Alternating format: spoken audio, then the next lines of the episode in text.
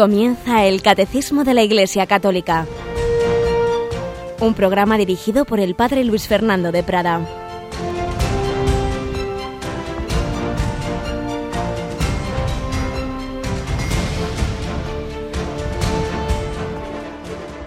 Muy buenos días, querida familia de Radio María. Aquí estamos de nuevo en este día 19 de agosto, festividad de San Juan Eudes gran santo francés y también de San Ezequiel Moreno, obispo hispanoamericano. Gran cantidad de santos en la Iglesia Universal, en Europa, en América, en África, en Asia, de donde llegaba ayer el Santo Padre de su viaje a Corea, un viaje precioso que hemos ido contando en Radio María con las dificultades de el horario tan cambiado y de que no nos daban muchas de las señales de los actos, pero creo que lo hemos podido, a pesar de todo, disfrutar en sus principales momentos. Tenemos hoy con nosotros a Cristina Rubio. Buenos días, Cristina. Muy buenos días, padre. Que ha estado recientemente en Roma, en Asís, ha podido saludar al Papa, ¿verdad? Sí, la verdad es que ha sido un verano muy provechoso y muy lleno de regalos de Dios. Qué bien, qué bien.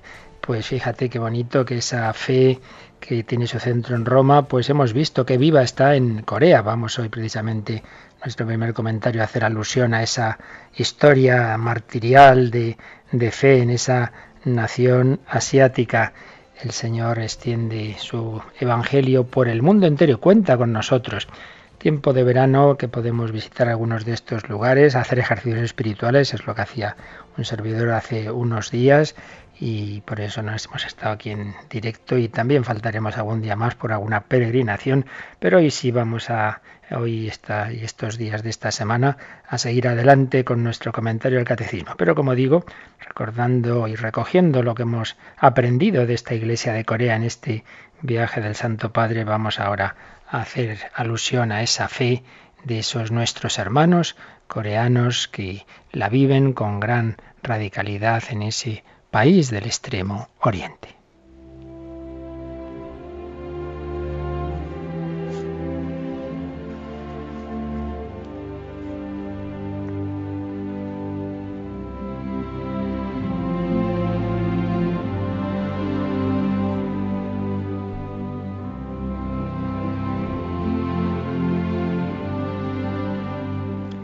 Catolicismo, religión universal, no de una cultura, no es la de los europeos, no, no. El catolicismo empezó en Oriente Medio, se extendió por el Mediterráneo, se fue extendiendo por Europa y Asia y luego fue dando el salto a África y cuando se descubre América también allí, por supuesto a todas las naciones que se iban descubriendo, pero nos queda ese continente Asia donde todavía es minoritario, quitando lo que fue España como es Filipinas, pues lamentablemente es todavía una religión minoritaria, pero que cuando prende allí la verdad es que es impresionante todas las naciones, aquellos los primeros cristianos con qué radicalidad viven el evangelio. Y una de esas naciones en que empezó el catolicismo de una manera muy peculiar es Corea, a diferencia de China o Japón, donde fue introducido, como es lo habitual, por misioneros, por misioneros extranjeros,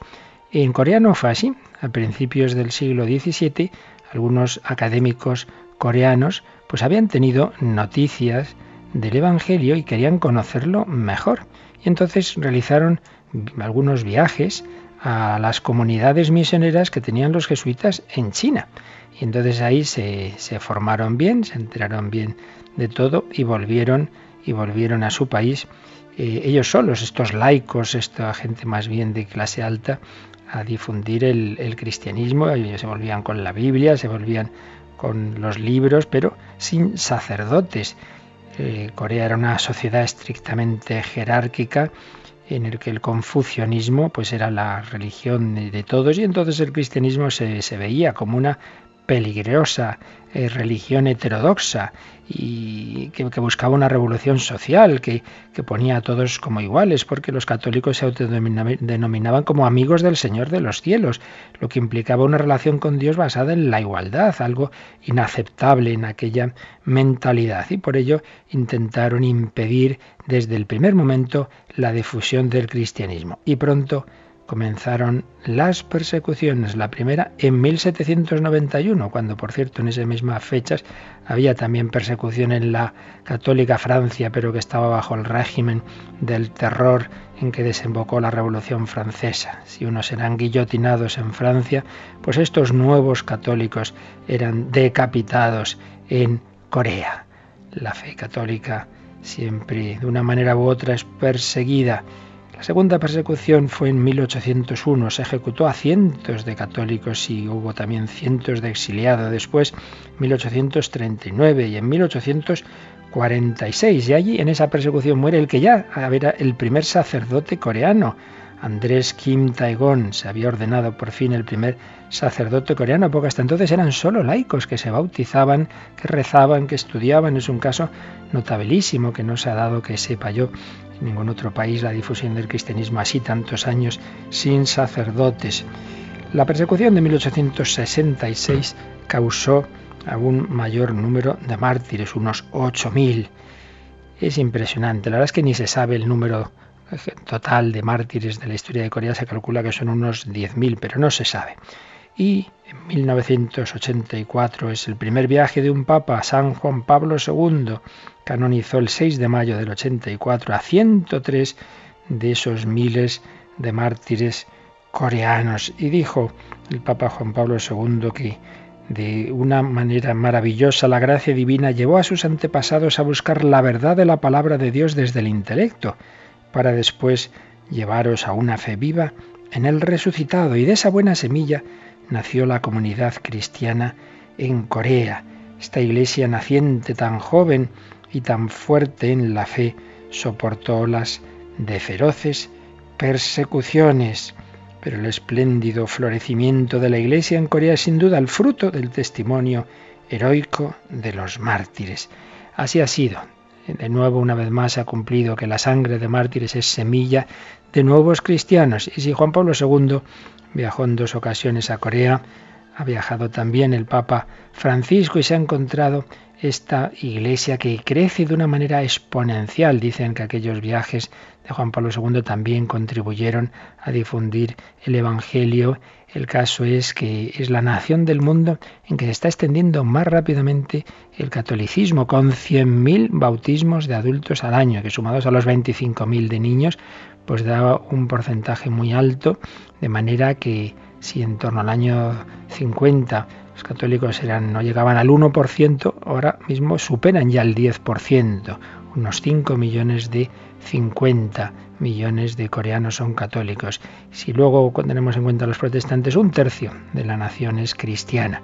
Los demás pues o budistas o no tienen ninguna religión, otras diversas religiones, pero lo impresionante, como digo, es el crecimiento tan rápido del catolicismo y todo ello basado en aquellos mártires. Seguiremos mañana hablando de ello porque eh, si Juan Pablo II canonizó a aquellos 103 mártires, el Papa Francisco ha beatificado a 124. Hablaremos de ellos y pediremos que el ejemplo de los mártires de todo el mundo, también ahora mismo no lo olvidemos, hay muchas personas que están siendo perseguidas por la fe. Todo momento en la historia de la Iglesia hay persecución pues encomendémonos a nuestros hermanos mártires ya canonizados y pidamos por aquellos que en este momento están siendo perseguidos. Ellos nos alientan. Nosotros tendremos dificultades de un tipo o de otro, pero no hemos llegado a la sangre, como dice la carta a los hebreos, en nuestra lucha contra el pecado. Que esas dificultades no nos arredren, pensemos en tantos que han dado y siguen dando su vida por la fe.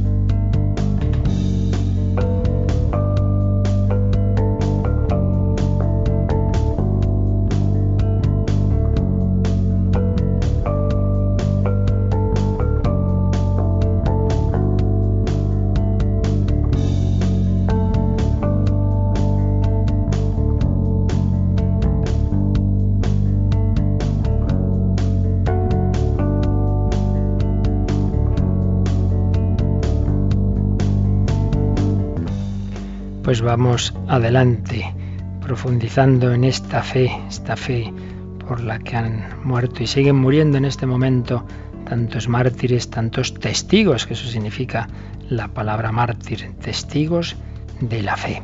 Y recordad que ya habíamos entrado dentro de la primera parte del catecismo, habíamos entrado en su segunda sección, después de la primera sección que nos habla de cómo el hombre es capaz de Dios, de cómo Dios ha hablado al hombre, de la revelación, de la respuesta del hombre a Dios por la fe. Después de esa primera sección entramos ya en la segunda que nos dice exactamente pues eso, qué es lo que creemos, el credo. Habíamos leído los dos credos más importantes en la historia de la Iglesia, el llamado símbolo de los apóstoles y el credo de Nicea-Constantinopla.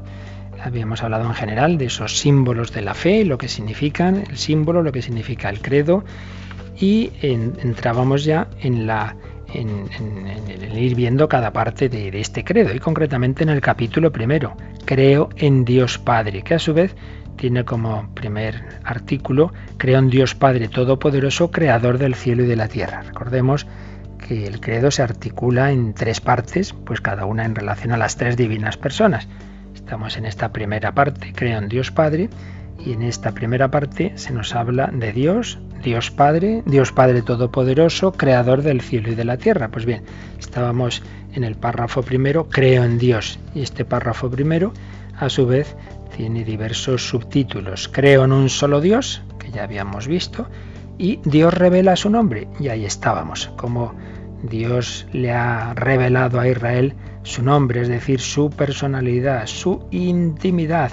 Nos hayamos quedado precisamente en ese punto 204 en el que se nos habla de cómo Dios se había ido revelando a su pueblo bajo diversos nombres. Son muchos los nombres de Dios que aparecen en el Antiguo Testamento, el Elohim, el Sadai, pero dice este número que la revelación del nombre divino hecha a Moisés en la teofanía de la zarza ardiente, esa es la, la fundamental.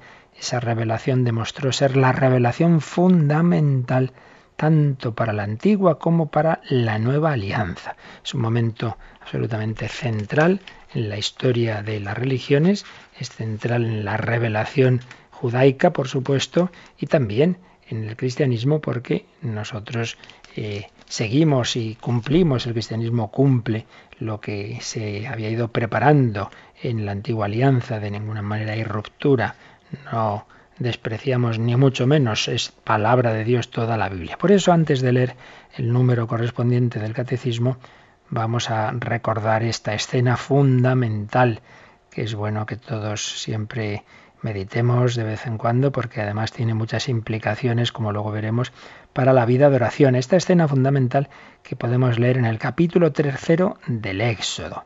Recordamos que Moisés estaba exiliado de Egipto porque había tenido aquella pelea con un Egipto que, mató a un israelita, entonces, o que quería matarlo, y él lo defendió y lo mató al Egipto. El egipcio, el caso es que tuvo que huir de, de allí, de Egipto, y se había casado, estaba de pastor del rebaño de su suegro Jetro.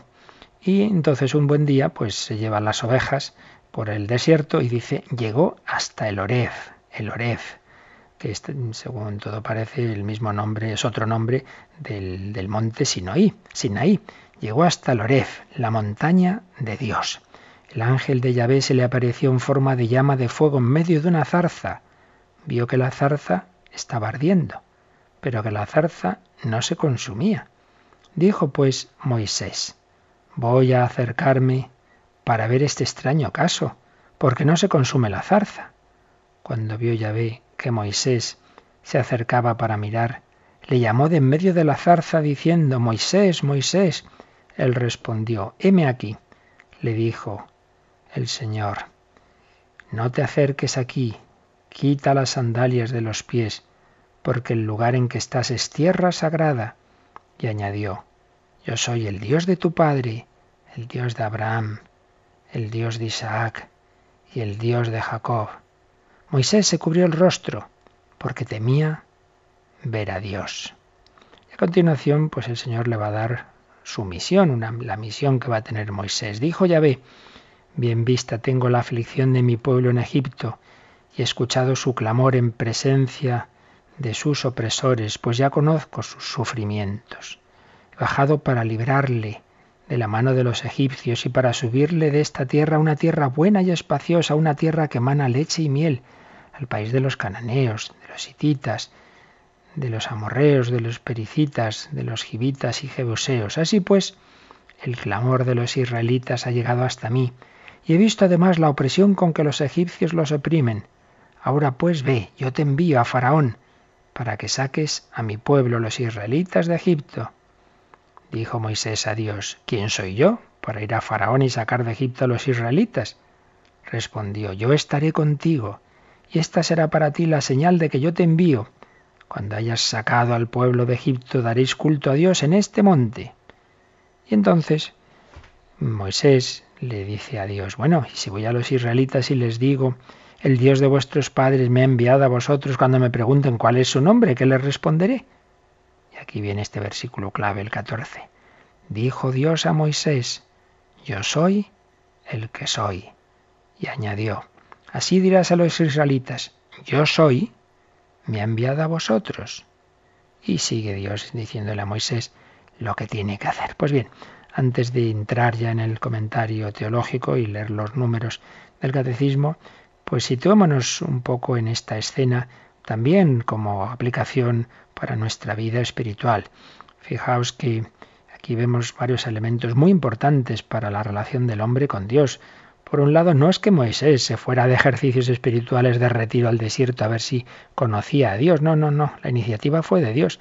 Moisés estaba en su vida ordinaria, en su trabajo, con sus ovejas. Pero es Dios el que le habla, es Dios el que le busca. Pues aquí tenemos un dato muy importante. El, el judaísmo y el cristianismo no son fruto del esfuerzo del hombre que busca a Dios, no son una sabiduría humana, no son una filosofía, no son fruto de un hombre especialmente religioso que busca a Dios, como pasa en tantas religiones orientales y en tantas situaciones, tantos esfuerzos del hombre que están muy bien, pero son esfuerzos humanos, como todo lo humano con sus virtudes y defectos. No, no, no. Son fruto de una revelación de Dios. Fue Dios quien llamó a Moisés, como había sido Dios quien llamó a Abraham. Tampoco Abraham buscaba a Dios.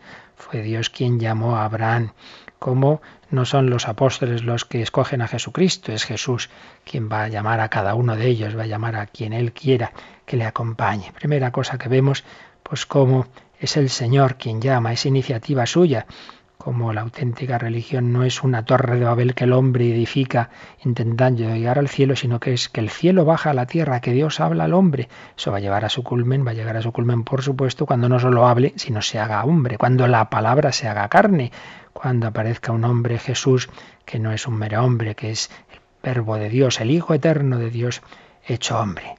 Dios es el que se dirige a Moisés en, ese símbolo de la zarza que arde y no se consume, símbolo de la eternidad de Dios, de que para Dios no hay, no hay tiempo, no hay pasado, sino que todo es siempre presente, símbolo también del fuego del amor de Dios. Y entonces dice que Moisés se acerca y Dios le llama por su nombre, Moisés, Moisés. Recordad cuando el Señor se le manifiesta a Saulo, Saulo, Saulo. Dios llama por el nombre. ¿Qué vemos aquí? Pues que Dios nos conoce a cada uno en particular. Ese Dios que se revela no habla una masa anónima, no, no, no, no. Ha creado a cada hombre y nos conoce pues como una madre que puede tener muchos hijos, pero que naturalmente conoce a cada uno en particular, aunque sean gemelos y nos cueste a los demás distinguirlos, a ella no.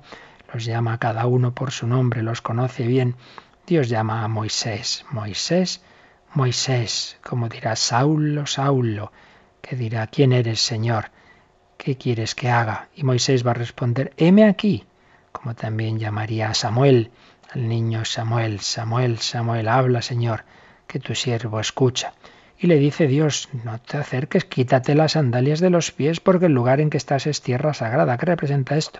Que ante Dios siempre tenemos que tener esa reverencia. Dios es Dios, ese adorar el misterio. Yo no puedo dominar a Dios, yo no puedo meterle en mis esquemas. No solo es la reverencia exterior del cuerpo, sino ante todo de la mente.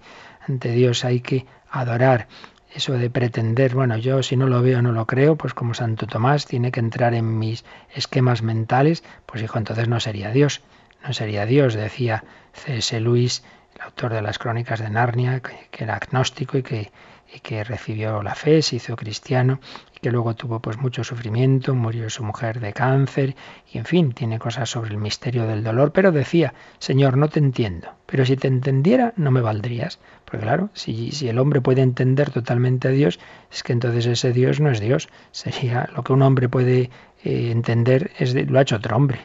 Si la religión la entendiéramos perfectamente sería un producto humano pero al Dios eterno y infinito, ¿cómo vamos a meterlo en nuestra cabeza? Por ello, la actitud siempre tiene que ser de adoración. Señor, pues tú eres Dios, yo te adoro, yo me postro ante ti, no solo con el cuerpo, que también hay que tener esa actitud reverente, sino sobre todo con la mente. Y entonces Dios le habla, yo soy el Dios de tu padre, el Dios de Abraham, el Dios de Isaac, el Dios de Jacob. Si recordáis, Jesús va a citar esta escena cuando le hablen de la vida eterna, de si sigue habiendo vida eterna tras la muerte y Jesús dice, acordaos, pues eso cuando Dios se llama el Dios de Abraham, Dios de Isaac, de Jacob, Dios no es Dios de muertos sino de vivos. Es muy bonito pensar que al cabo de los siglos eh, Dios llama a cada uno, aquellos que habían vivido, que habían existido siglos antes, los llama por su nombre y se llama el Dios de Abraham. Yo soy el Dios de, es decir, esa relación que, que tuve con estos personajes la sigo teniendo, ellos están vivos. Yo soy el Dios de Abraham, de Isaac, de Jacob. La amistad de Dios con el hombre, la fidelidad de Dios al hombre. Hay una continuidad, hay una fidelidad de Dios a su pueblo. A continuación viene la misión que Dios le revela. Pues cuando Dios nos habla no simplemente es para decirnos que, que el individuo tiene que ser bueno, sino para encomendarle una misión respecto a los demás. Dios y nos habla cada uno y a la vez nos encomienda una misión y a veces misiones muy importantes. El caso de Moisés, ni más ni menos que sacar a su pueblo de Egipto. Claro, el pobre Moisés se muere del susto y dice, pero bueno, si yo, ¿quién soy yo? ¿Quién soy yo para ir a Faraón? Y Dios le dice, tranquilo, que no eres tuyo, tú eres mi instrumento, yo estaré contigo. Y cuando ya pregunta, eh, ¿quién diré que, que se me ha parecido? Es cuando viene este momento central, cuando, ¿qué les respondo? Entonces Dios dijo a Moisés, yo soy el que soy.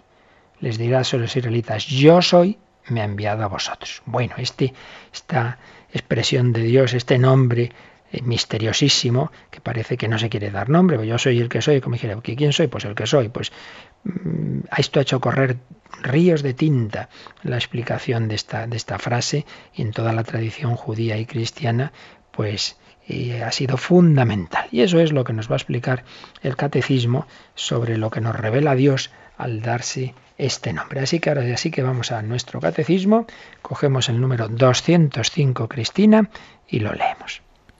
Dios llama a Moisés desde una zarza que arde sin consumirse. Dios dice a Moisés, Yo soy el Dios de tus padres, el Dios de Abraham, el Dios de Isaac y el Dios de Jacob. Dios es el Dios de los padres, el que había llamado y guiado a los patriarcas en sus peregrinaciones.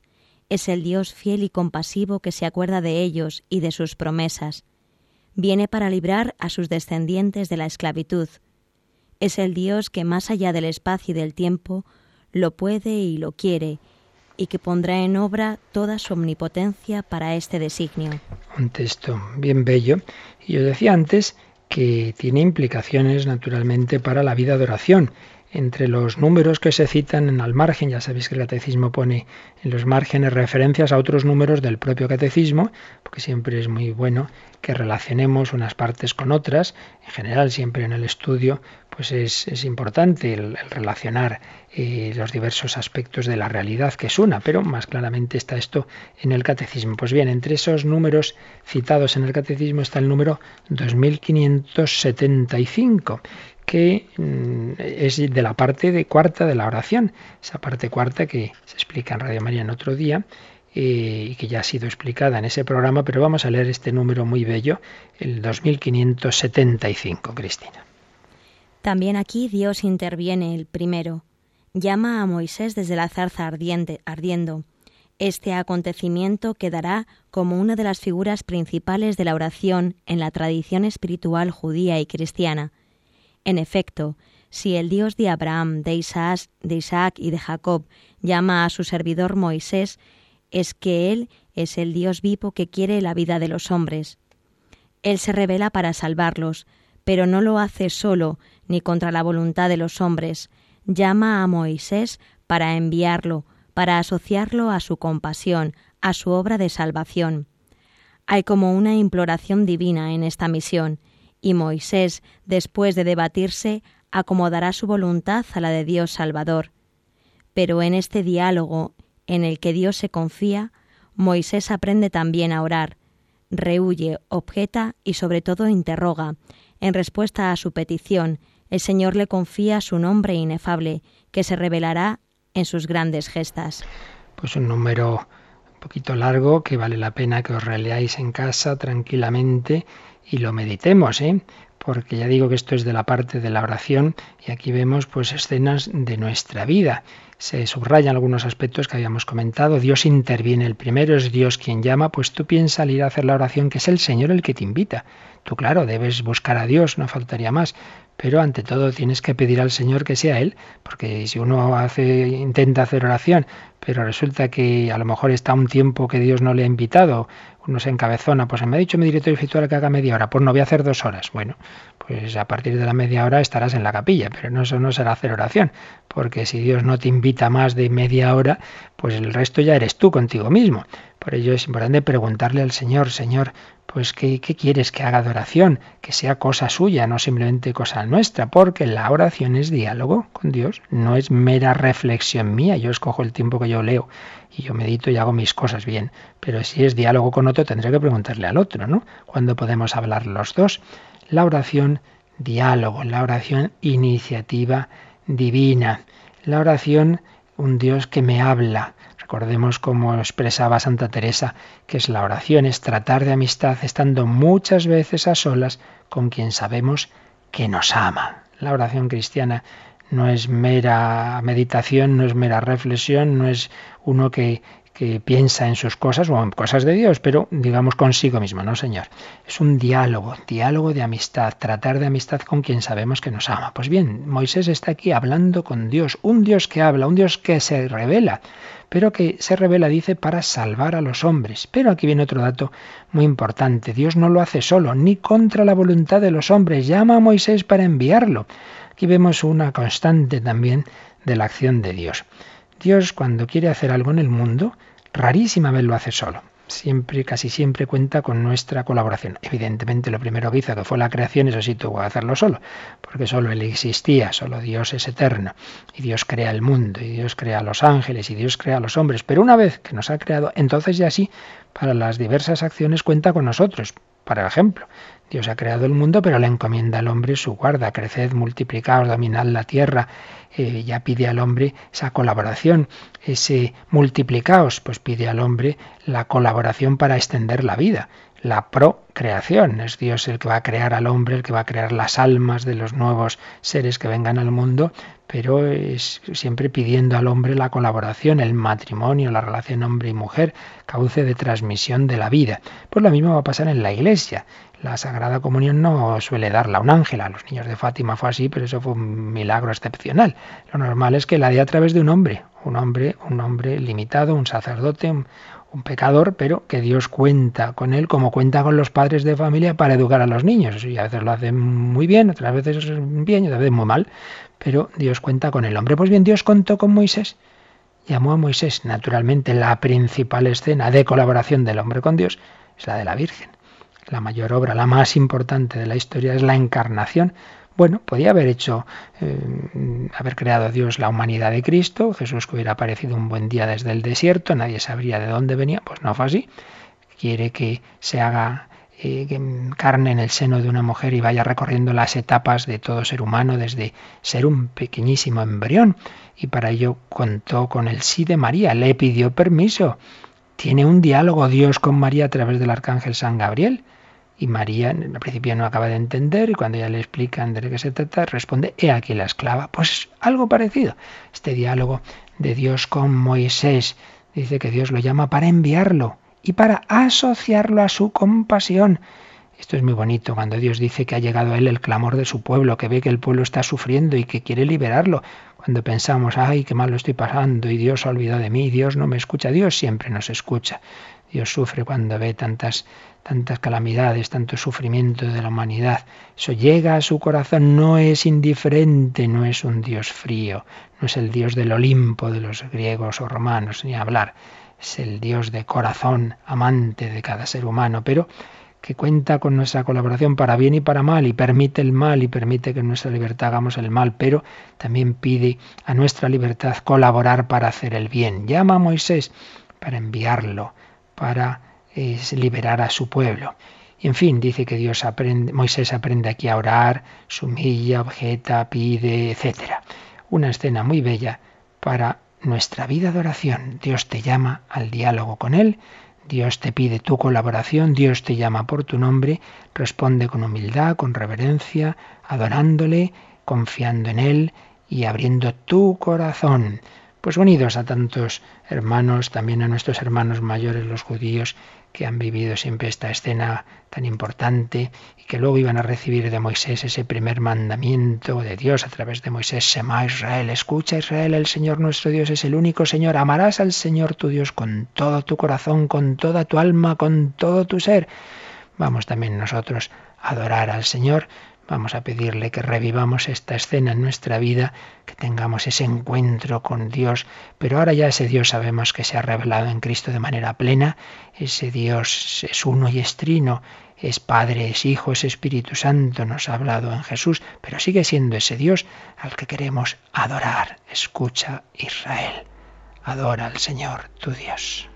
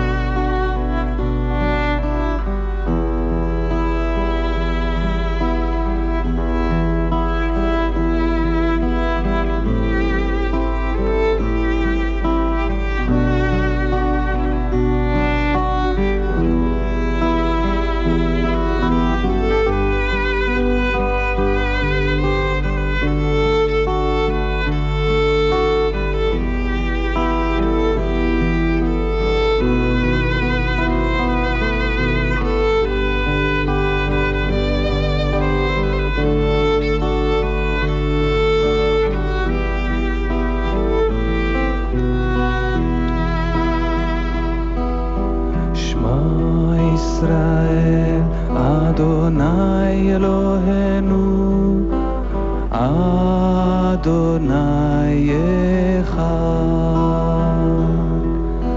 Shema Yisrael Adonai Eloheinu Adonai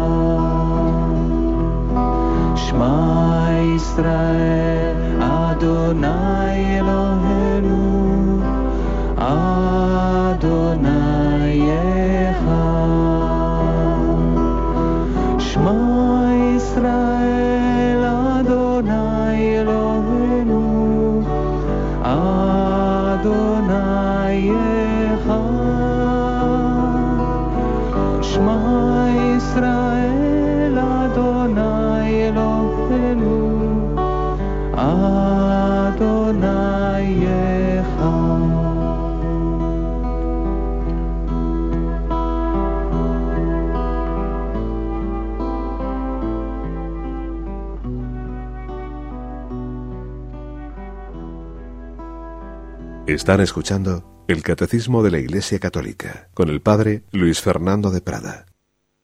Pues seguimos en efecto en este número 205 del Catecismo de la Iglesia Católica, en esta escena fundamental de la revelación de Dios a Moisés. Hemos leído que Dios antes de decir su nombre misterioso, el nombre de Yahvé, dice que es el Dios de los padres. Yo soy el Dios de tus padres, el Dios de Abraham, el Dios de Isaac, el Dios de Jacob. Y comenta el catecismo que es el que había llamado y guiado a los patriarcas en sus peregrinaciones. Es el Dios fiel y compasivo, que se acuerda de ellos y de sus promesas. El Dios que había guiado esa vida de peregrino de, de Abraham, de Isaac, de Jacob. Jacob, ya sabéis, que es a quien Dios le cambia el nombre, Jacob en Israel, y que tiene esos doce hijos que dan lugar a las doce tribus de Israel. Una de ellas Judá, uno de esos hijos es Judá y de ahí viene el nombre de judíos. Pues bien, ese Dios que había ido guiando a los patriarcas es el que ahora se le manifiesta a Moisés y que viene para librar a sus descendientes, los descendientes de Jacob, que con aquella hambre que había habido se habían ido a vivir a Egipto, donde estaba su hermano José, que habían vendido, pero que Dios se sirvió en su providencia de aquel acto malo, de aquel pecado, Dios lo permitió para luego que José llegara a ser un cargo importante en Egipto y pudiera salvarles del hambre. El caso es que se instalan en Egipto, al principio todo bien, pero luego acaban en la esclavitud y entonces ahora Dios quiere liberar a esos descendientes de Jacob. Y también el catecismo que es el Dios que más allá del espacio y del tiempo, ya no es un sitio u otro, no es aquel siglo de Abraham, sino este otro momento, todo lo puede y lo quiere, y que pondrá en obra toda su omnipotencia para este designio. Este Dios fiel, este Dios amor, es también el Dios omnipotente. El Dios de los padres. Estamos usando en esta parte del catecismo con frecuencia eh, para profundizar en algunos puntos lo que había escrito de joven teólogo Joseph Ratzinger en su preciosa obra Introducción al Cristianismo.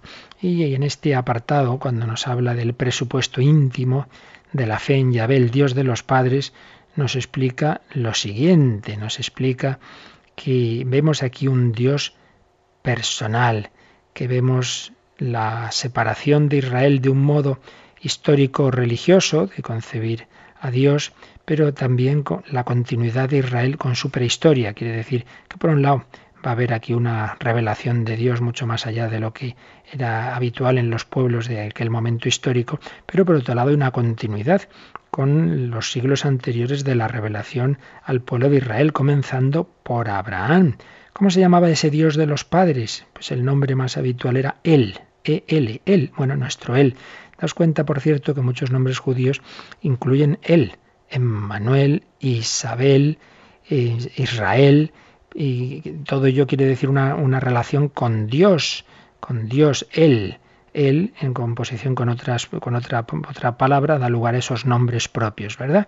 Pues bien, normalmente le llamaban Él, o el plural de él, Elohim. Los padres de Israel aceptaban la religión de su medio ambiente, que era la religión de Él, cuyos rasgos esenciales eran el carácter social y personal de Dios.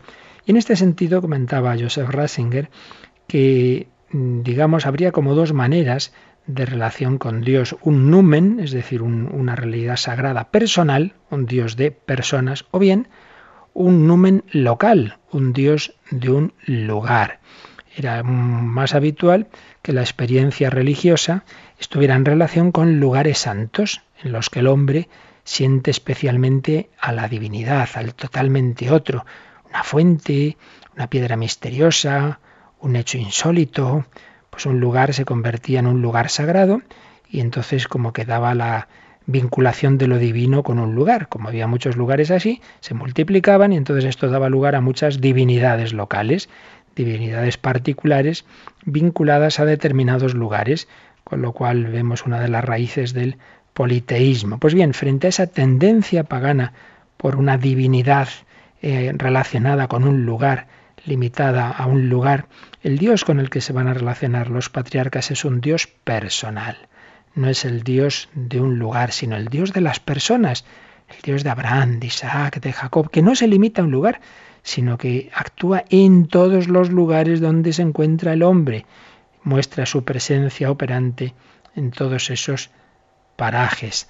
A Dios se le va a concebir en el plano del yo-tú, no en el plano local. Dios se esconde en la trascendencia de lo que no se limita a un lugar, aunque al mismo tiempo, al mismo tiempo que es trascendente, está cercano, es cercanía presente en todas partes, pero no solo en un lugar determinado, no se le encuentra en un lugar, tengo que ir a este sitio donde hay una piedra, no, no, sino allí donde está el hombre y donde el hombre se deja encontrar por él. Un Dios personal que busca relaciones personales. Qué rasgo tan bello que ya veíamos en esa relación de Dios con los patriarcas, la relación interpersonal yo-tú. Dios habla con Abraham, con Isaac, con Jacob. Por otro lado, Él, este Señor, este Dios, no se concibe solo como portador de personalidad, como Padre, Creador, Sabio, Rey. Es el Dios altísimo, el poder altísimo, aquel que está por encima de todos los demás, supera a todos los demás poderes individuales. Sí, es un Dios cercano, es un Dios personal, pero es un Dios todopoderoso. Otro tercer rasgo que veíamos en la religión de los padres, en la religión de los patriarcas, es que es el Dios de la promesa. Es un Dios que hace promesas. A Abraham le promete esa descendencia como las estrellas del cielo. Hace constantemente promesas. No es un poder de la naturaleza en cuya epifanía se revela el eterno poder de la naturaleza, el eterno muere y vivirás, no es un Dios que orienta al hombre hacia lo eternamente idéntico del círculo cósmico, sino a lo venidero, a aquello hacia lo que se dirige la historia, hacia la meta definitiva de la historia, es el Dios de la esperanza rasgos que señala Joseph Ratzinger de ese Dios de los padres. También habla de cómo se le llama él, pero también Elohim, que es una cosa curiosa, porque es una forma plural, siendo así que tenían claro que era un Dios único, el monoteísmo, pero un monoteísmo que indica una gran riqueza, que supera los límites de lo singular y lo plural de nuestra lengua y de alguna manera podemos ver ahí pues una especie de anticipo sin que ellos fueran conscientes de ello, de que luego en la plenitud de la revelación ese Dios único íbamos a saber que es trino, Dios uno en esencia, pero trino en personas. En cualquier caso, comentaba Joseph Rasinger, se han eliminado las concepciones que había en el medio ambiente de Israel, que se expresaban con los nombres de Baal, Señor, Moloch, el Rey, se había eliminado la adoración de la fertilidad, la vinculación local de lo divino, nada, nada. Era una relación personal con un Dios alto, altísimo, pero a la vez cercano. El Dios cercano que puede ser el Dios de cada hombre. El Dios de Abraham, el Dios de Isaac, el Dios de Jacob. Pues este es el Dios que siglos después le habla a Moisés y le va a revelar su nombre. Aquí el catecismo, Cristina, ahora nos pone ese párrafo que ya he leído yo, pero bueno, que creo que vale la pena que volvamos a leer de Éxodo 3, la parte central, los versículos 13 a 15, y que luego nos los explica. Vamos allá. Yo soy el que soy. Moisés dijo a Dios, Si voy a los hijos de Israel y les digo, el Dios de vuestros padres me ha enviado a vosotros, cuando me pregunten, ¿cuál es su nombre? ¿Qué les responderé? Dijo Dios a Moisés, Yo soy el que soy. Y añadió, Así dirás a los hijos de Israel, Yo soy, me ha enviado a vosotros. Este es mi nombre para siempre. Por él seré invocado de generación en generación. Dios había revelado su nombre sagrado. Pues esto es lo que nos dice Éxodo 3, 13, 15 y lo empieza a comentar el catecismo en varios números. El primero de ellos el 206. Al revelar su nombre misterioso de Yahvé, yo soy el que es, o yo soy el que soy, o también yo soy el que yo soy, Dios dice quién es y con qué nombre se le debe llamar. Este nombre divino es misterioso, como Dios es misterio. Es a la vez un nombre revelado y como el rechazo de un nombre propio, y por esto mismo expresa mejor a Dios como lo que Él es infinitamente por encima de todo lo que podemos comprender o decir. Es el Dios escondido, su nombre es inefable, y es el Dios que se acerca a los hombres. Así pues aquí el catecismo empieza a ver qué matices tiene esta, esta expresión que Dios usa para denominarse a sí mismo. Yo soy el que soy, yo soy el que yo soy. Bueno, como os decía antes, esto ha hecho correr ríos de tinta y hay distintas acepciones, distintos aspectos que no son contrarios unos con otros, sino complementarios. Todos ellos son perfectamente integrables. ¿Qué quiso Dios decir con este nombre? Pues aquí la primera explicación que podemos ver es que Dios precisamente rechaza el tener un nombre, digamos, muy clarito, muy concretito, porque eso, eh, para la mentalidad semítica, el nombre es como la persona, y decir, pues yo soy menganito, pero es como decir, ya me conoces. Pues no, si no conocemos a las personas humanas, si no nos conocemos a nosotros mismos, si no conocemos, no conoces tú a tu mujer al cabo de los años, o a tu marido, no vamos a conocer a Dios. Y por ello, el primer matiz, la primera acepción o el primer sentido que podemos descubrir en esta respuesta de Dios, yo soy el que es, yo soy el que yo soy, yo soy el que soy, pues es como decir, oye, que yo soy misterio. Y como que Dios se resiste a tomar un nombre propio, que no podemos saber realmente quién es, es como una evasiva. Yo, ¿Quién eres tú? Yo soy el que soy. Bueno, pues sí que me has dicho mucho. Hay una primera, un primer matiz de que a Dios no podemos meterlo en nuestra cabecita, no podemos delimitarlo, no podemos ponerle ahí en una fórmula. Dios está infinitamente por encima de todo lo que podemos comprender o decir. Es el Dios escondido, su nombre es inefable y es el Dios, por otro lado, que se acerca a los hombres. Y este sentido de misterio, este Dios inefable, es lo que ha llevado a los israelitas a tener tanta reverencia con este nombre sagrado de Yahvé, hasta el punto de procurar no pronunciarlo y de buscar otras palabras equivalentes, pero reservar este nombre sagrado para momentos muy especiales. Por eso como ya hemos explicado en otras ocasiones y más adelante nos va a decir el catecismo, cuando se tradujo por los sabios israelitas que vivían en Egipto, precisamente en Alejandría, cuando se tradujo la Biblia hebrea al griego, se buscó una palabra, la palabra Kyrios, Señor, para traducir Yahvé, el Señor, para evitar la palabra, el nombre de Yahvé. Bien, esto es el primer sentido que vemos aquí, pero esto es importante y, tenemos que seguir explicándolo y ya se nos va el tiempo y no conviene que nos alarguemos. Por eso seguiremos mañana, si Dios quiere, con este número 206. Pero hoy creo que ya hemos aprendido muchas cosas muy importantes. Esa relación con Dios, ese buscar a Dios, ese pedirle que sea Él el que nos hable, cómo Dios se dirige a nosotros personalmente, cómo es el Dios fiel, el Dios que establece relaciones personales, el Dios de Abraham es también tu Dios, el Dios de Abraham, Isaac y de Jacob, es el Dios de Pedro, Juan, Mateo, es el Dios de ti y de mí, es el Dios que nos ama, es el Padre eterno que nos mira como a esos sus hijos pequeños, es el Hijo eterno que se ha hecho nuestro hermano, es el Espíritu Santo que entra en nuestra alma, este Dios que habló a Moisés, luego se ha ido revelando en plenitud, pero es siempre ese Señor, que arde sin consumirse, fuego eterno de amor de la Trinidad. Señor, te quiero adorar, te quiero buscar, pues que en nuestra vida de oración no perdamos esta, esta unión de estos dos matices. Por un lado, la reverencia ante Dios, la adoración, ¿Cuántas veces perdemos en nuestras iglesias? Estamos ahí, entramos de cualquier manera, hablando a voces, ya ni hacemos genuflexión, ni reverencias, ni nada. No, no, no. Sentido de lo sagrado, de adoración. Pero a la vez saber que ese Dios es el Dios cercano que se nos deja hasta comer, se nos da en comunión en la Eucaristía, adoración y confianza. Lo dejamos aquí y si queréis en estos últimos minutos alguna pregunta, algún comentario, pues ahora nos recuerdan cómo podéis hacerlo. Participa en el programa con tus preguntas y dudas. Llama al 91 153 8550. También puedes hacerlo escribiendo al mail catecismo arroba radiomaria.es. Catecismo arroba radiomaria.es.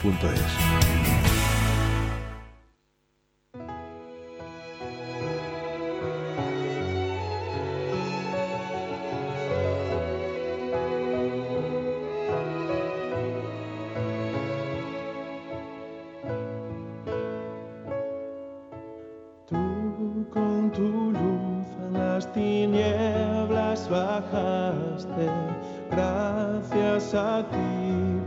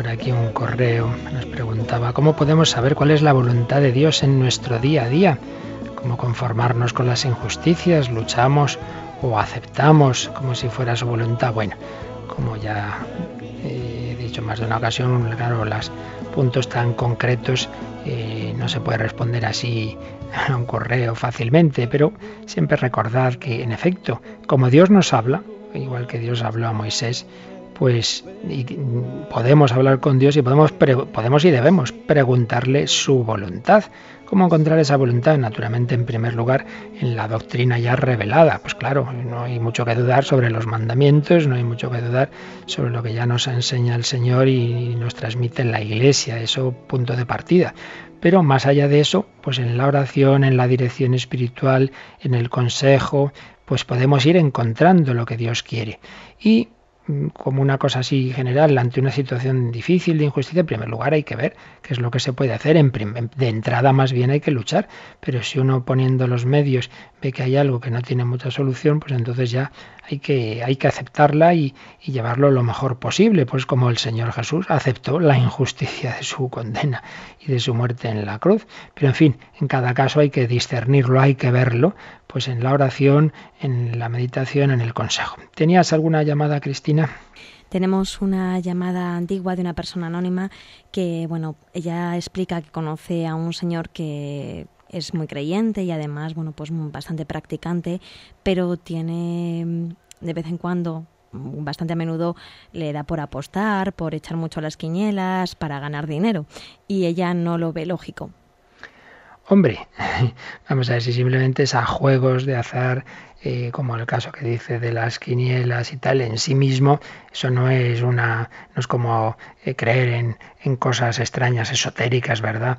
En los que ya intervendrían eh, elementos que no debe un católico meterse en cosas raras, pero lo que estamos hablando en juego. En principio, desde esa perspectiva, desde esa perspectiva, en principio en ello no hay algo malo, porque también bien es una, una forma en la que puede haber una ganancia lícita. Claro, si ya una persona pone ahí todo su empeño y se obsesiona y, y derrocha y tal, claro, ahí entraríamos en otro terreno, ciertamente. Y sí que hay que decir, hombre, pues tiene confianza en Dios, ponga los medios ordinarios de, de trabajo, etcétera. Pero bien, que dentro de esos medios pueda entrar un determinado porcentaje eh, que se empleen en apuestas, en juegos, eso en principio, en, en, una manera moderada, en principio no es que sea algo malo, no, no necesariamente va contra la fe y la confianza en Dios, no, no, es un elemento. Ahora, claro, repito, si ya es una cosa desproporcionada y no digamos se convierte en adicción y uno se arruina, claro, entonces ya sí que entraríamos en algo claramente negativo. Pues nada, mañana, si Dios quiere, seguiremos con este texto tan importante, con estos números del catecismo que nos hablan de ese Dios que se ha ido revelando en la historia, ese Dios que sabemos que es Padre, Hijo y Espíritu Santo y por eso ahora le pedimos su bendición a la Santísima Trinidad. La bendición de Dios Todopoderoso, Padre, Hijo y Espíritu Santo, descienda sobre vosotros. Que paséis un buen día en el Señor.